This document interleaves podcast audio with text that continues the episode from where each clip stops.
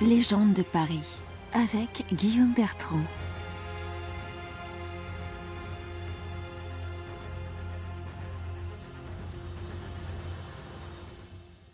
Laissez-moi vous raconter la fabuleuse histoire du saint patron de Paris et des rois de France, Saint Denis. Denis de Paris, ou Dionysius en latin, est considéré comme le premier évêque de la ville. Nous sommes en 250, lorsqu'il quitte Rome avec ses compagnons pour évangéliser les Gaules, et particulièrement cette Lutèce où Romains et Gaulois adorent encore des dieux païens.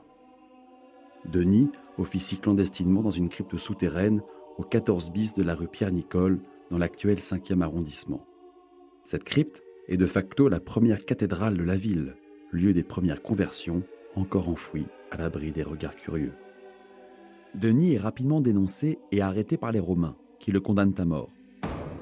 Son exécution se tiendra sur une colline au nord de la cité, le mont de Mars, dédié aux dieux romains de la guerre, qui deviendra plus tard le mont des martyrs, puis le mont Martre.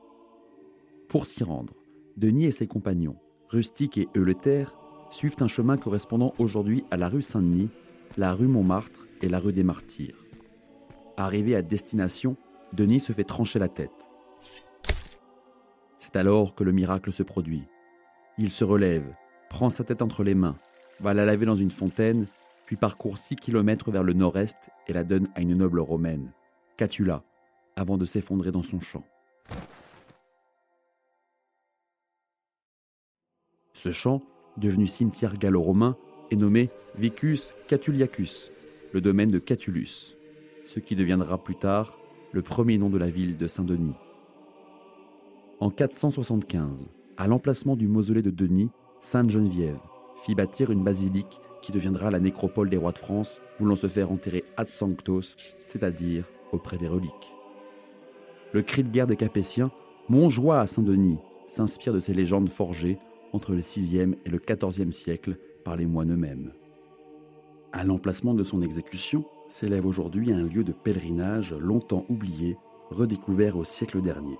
La chapelle des martyrs et sa crypte. Au square Suzanne Buisson, à Montmartre, là où Denis aurait lavé sa tête, se dresse une statue surplombant une fontaine aux vertus miraculeuses. Un dicton disait d'ailleurs Jeune fille qui a bu à la fontaine Saint-Denis reste fidèle à son mari. Découvrez toutes les légendes de Paris par Guillaume Bertrand aux éditions Webedia Books et écoutez les épisodes du podcast sur toutes les plateformes.